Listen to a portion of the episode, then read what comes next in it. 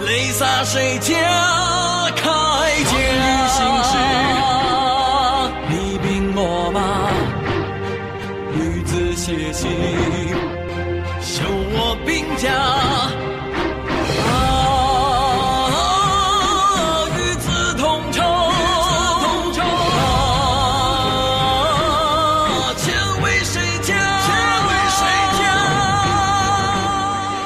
东周列国志》第十三回，鲁桓公夫妇入齐，郑子伟君臣受禄。第二节，齐襄公击杀郑子伟。血染万里黄沙，今朝谁家天下？醉看几度落霞，泪洒谁家铠甲？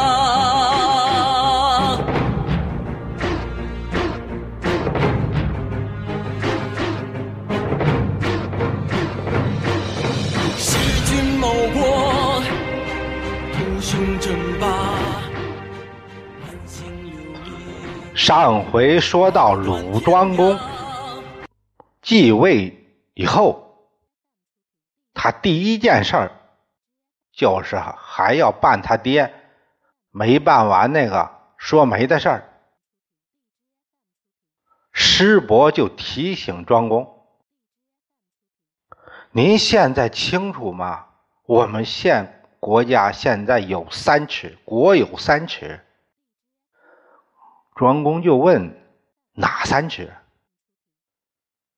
师伯说：“先君虽然名誉上得到了责任追究，可是这不良影响已经出去了，这是其一；其二是夫人未归，让人家议论；其三就是这个齐本来是我们的仇人，现在呢？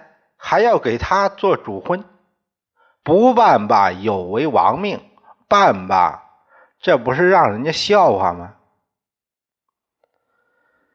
庄公一听也是很着急，你说这事儿怎么办好呢？他急得直跺脚。师伯说：“现在看来，要做的首先是要堵住大家的嘴，先做好自己。第二呢，要有自信，那些谣传自然就弱化。现在我们可以利用给周氏做主婚人的身份，趁着周氏高兴。”先为先君证明。师伯为什么说证明呢？这个桓公啊，他不是是那个公子辉把尹公给杀了扶植上来的吗？所以他也是因为前面有弑君，然后他登上了这个。啊，君位，并没有得到周氏的认可。不管你是不是看得上周氏，他的认可至少是一种荣光，也代表着合法性。现在这个死了的鲁桓公，还是非法政权呢？世伯说的就是这个事儿。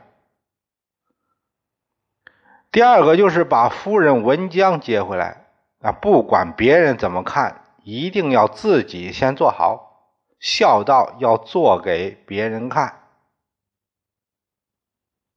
还最后一项，这个事儿呢有点棘手，啊、但也不是不能办，就是我把这个王姬安排在郊外别馆，然后让上大夫给其送过去。您呢，就以居丧为由不出面，这样上不逆天命，下不服大国之情，哎，给他们面子，中不乱居丧之礼，因为您还在服孝啊，哎，都能避开这些矛盾，都做得很合理，这样就可以免了三尺了。庄公听罢，哎呀，怪不得申须常夸你呢，真不简单呐。于是庄公依计而行。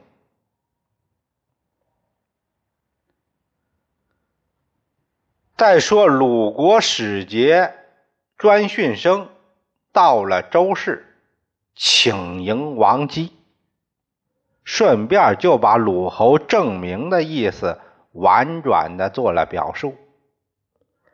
你看这个鲁侯为了两家的亲事没少费心，哎，不幸出了意外。周王，您看这事儿能不能对鲁侯的一片赤诚给予一定的嘉奖呢？周庄王明白了，哎，这是死要面子来了，这是。于是。就赐予福免归避，福免归灭，辅福，辅福这这个福就是黑白花，福就是青和红花，青红花，这个不是，就是花色，黑白花色和青红花色这个。它这个有这个套图的套图案的，有这种图案的这样的服饰，这个是一个诸侯才可以有这样的服饰，这就是一种呃仪仗服饰，象征着权力，是这样。呃，周氏颁发这个，就等于说那个我认可了你的合法性。就是这个意思。择日专门派使节正式追授一事，已经答应了。周公黑肩听说以后，他就想他去，他把这个荣光的事儿给接过来。庄公没让他去，为什么呢？啊，庄王没让他去，为什么呢？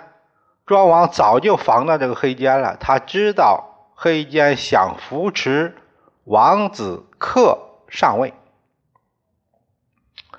他去的话就有意和鲁结好，就等于把公家的功劳，然后他私下里就和鲁啊给鲁就是一个良好印象。然后鲁呢，可能就会对他的政治主张有支持，所以呢，黑坚想去不让去，没去成，黑坚就非常恼火，干脆我现在就把你这庄王给换了，他就偷偷的暗地里集结力量，打算把这个王子克给拥立王位，把那个庄王给。杀掉。可是呢，机事不密，让大夫辛伯给告密了。还没等起事呢，庄王就把他给一窝端了。黑肩被杀，王子克逃奔了燕国。这个以以后我们还会提到。呃，庄王追授这个事儿啊。也就认可了鲁侯当政的合法性，可以堂堂正正的在国际上交际了。这样，这个鲁国这这支脉也就合法了。等于以前的封号那都属于自封，除了友好诸侯啊承认以外，其他的根本都不认可。也会说闲话啊，来路不正。现在等于这算了来路正了。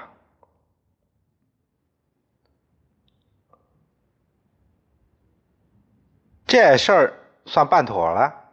再一个，送去了王姬。专训生又把王又把这个文姜，哎，迎回鲁国。文姜不想回去，他好像没什么难过的，也不恨这个秦哥哥，还有点想继续的那个意思。可是齐襄公碍于舆论的压力，没办法，只得同意。让他回去，文姜啊，磨磨蹭蹭，磨磨蹭蹭，就走到了这个着地。着地哪儿啊？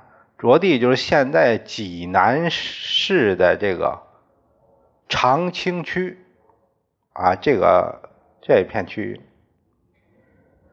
这一带，在这个。着地安歇的时候，他一看这个地方环境不错，呃，他就给鲁使者说什么呢？回去给你们主公说吧，魏王人喜欢安静，不贪富贵，这地方不鲁不齐啊，我就在这不走了，你们都回去吧。这个地方属于齐国的地方，其实专训生。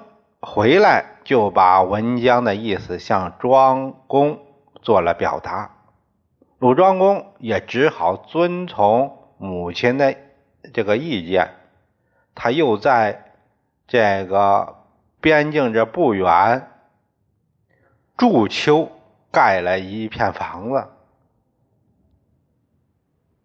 这祝丘在哪儿啊？现在的临沂市。河东区的汤河镇固县村，汤河镇的固县村，这里就是祝丘的有祝丘遗址，还现在还有一段就是长两百米，有南北宽五十米的一个土台子，啊，都两千多年了。鲁庄公。常派人过来请安。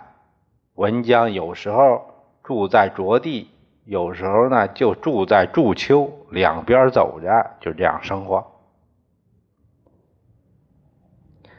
齐襄公这边把鲁桓公给害死了，这个余波啊还未平，国人八卦越来越丰富，都认为这个。齐襄公无道，不是什么好鸟，这个形象太差。襄公就赶紧把王姬迎娶过来，转移国人的视线。你看我这是王室的女婿呢，但是效果啊不是多好。那该怎么办呢？这得做一两件拿得出、拿得出手的事儿。来转移一下国人的舆论，呃，这个方向啊，不要总是盯着他那点丑事儿了。呃，再一个也想把自己的形象正面放大一些。那做什么呢？现在有两件事可以考虑，就是一个是郑国，一个是魏国。魏国不是他外甥那个事儿吗？给给撵走了。郑国呢？郑国就是这个郑子伟最近在高曲弥的这个呃操纵下，把这个郑国的政权给拿下来了。魏国现在呢，因为齐襄公刚娶了王姬。魏国现任国君钱谋，他也是周王室的女婿，所以呢，这俩人现在是那个联姻关系啊，哎，不好意思马上翻脸，这么快，这这这边个刚新婚，那边翻脸了，这什么事儿啊？那现在那只能对郑开刀了。对郑开刀，他又怕硬打搞不过郑国，这怎么办呢？他眼珠一转，有了。于是他亲笔写了一封信，给这个郑国国君郑子伟，约他在手指这个地方，手指是属于魏国的地界。这两国元首在这儿举行会晤，搞个会盟。郑子伟上台以来呀，还没有几个邦交呢，还正发愁没能打开这个外交局面呢。这时候齐国递国书来了，说是约他在手指相盟。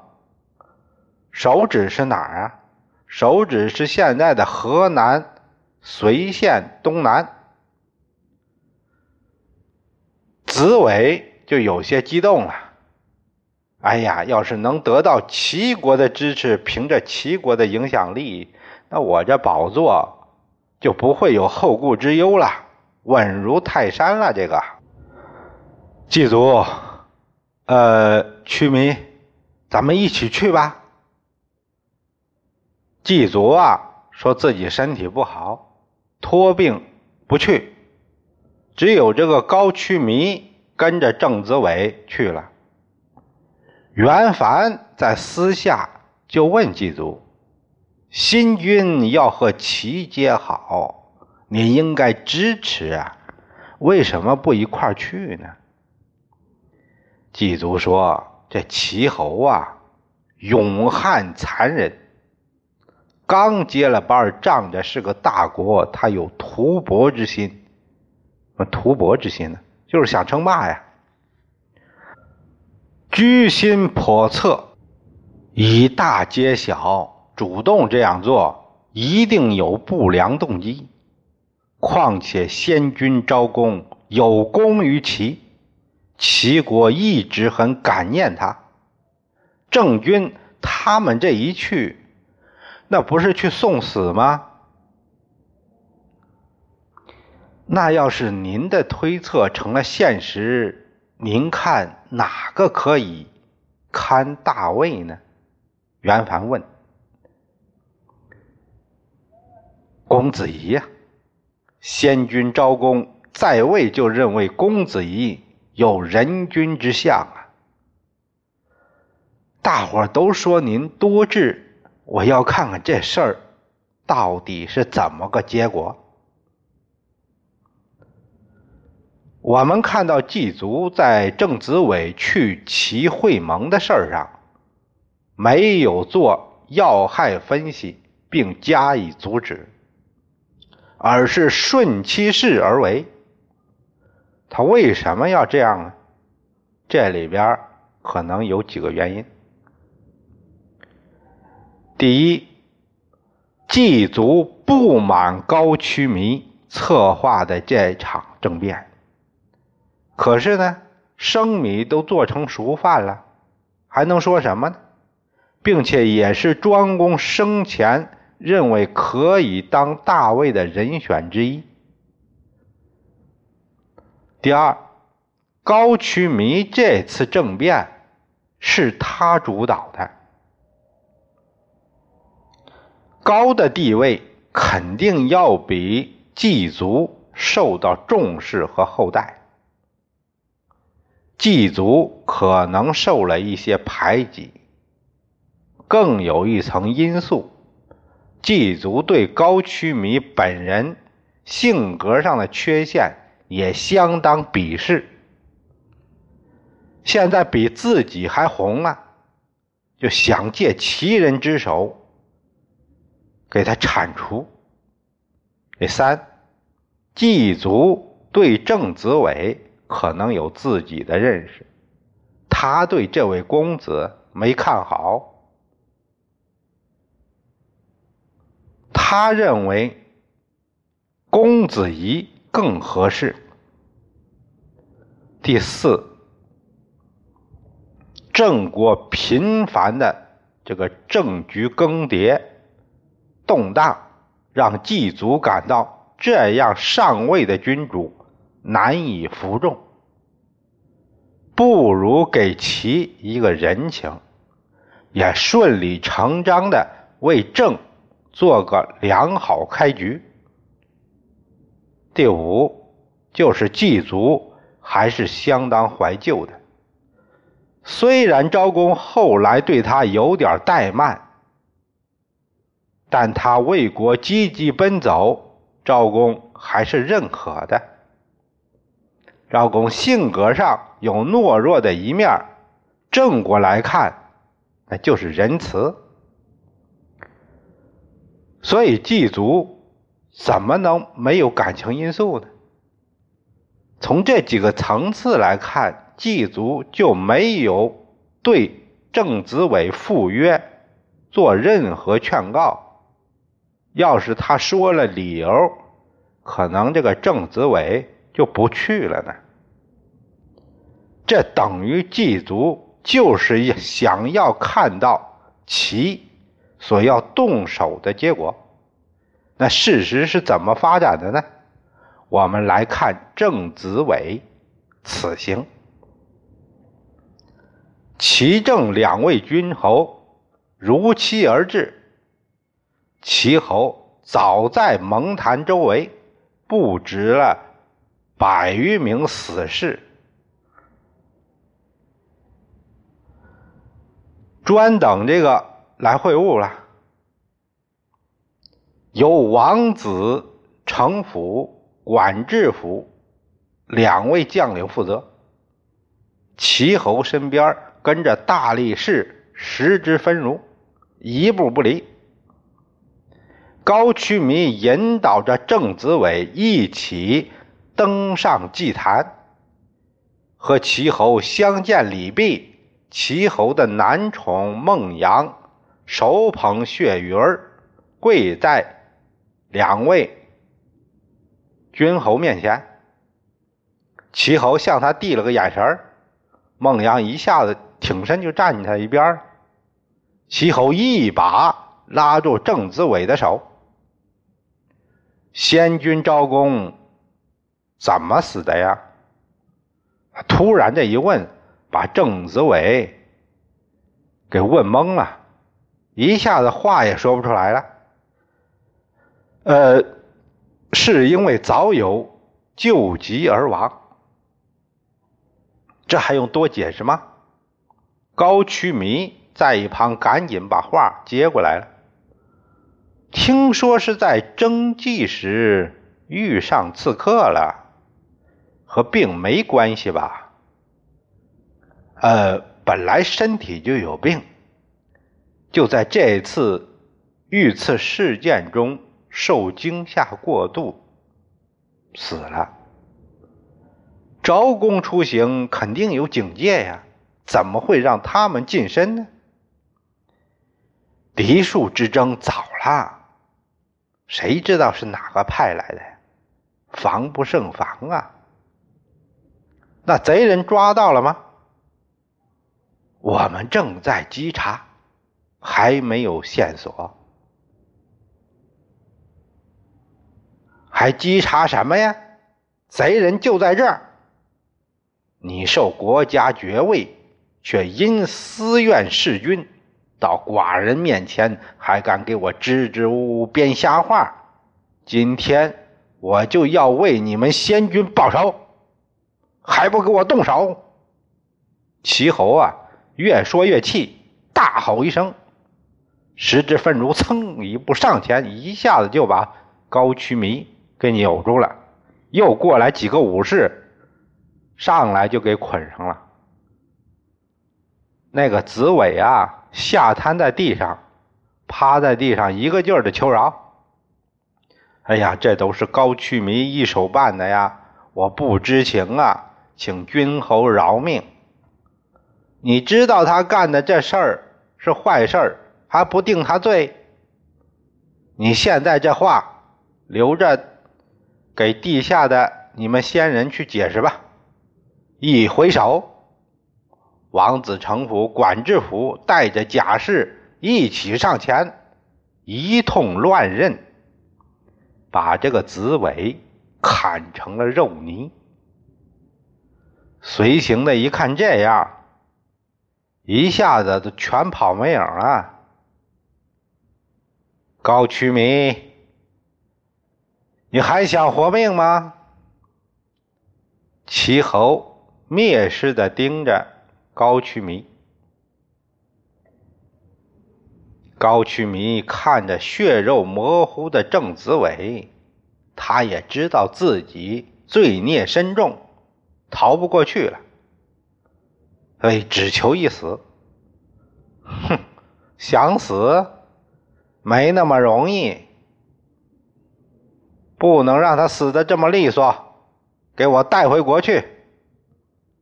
齐侯把高渠弥带回齐国，在城南门外五牛分尸，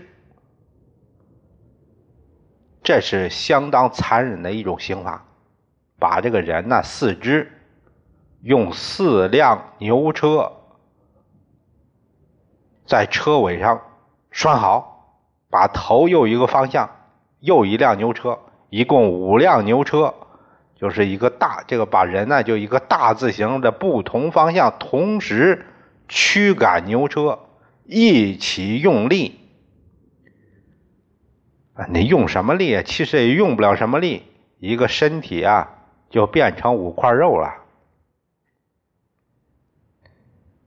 齐侯就要用这个震惊的动作来彰显他的义举，威震诸侯。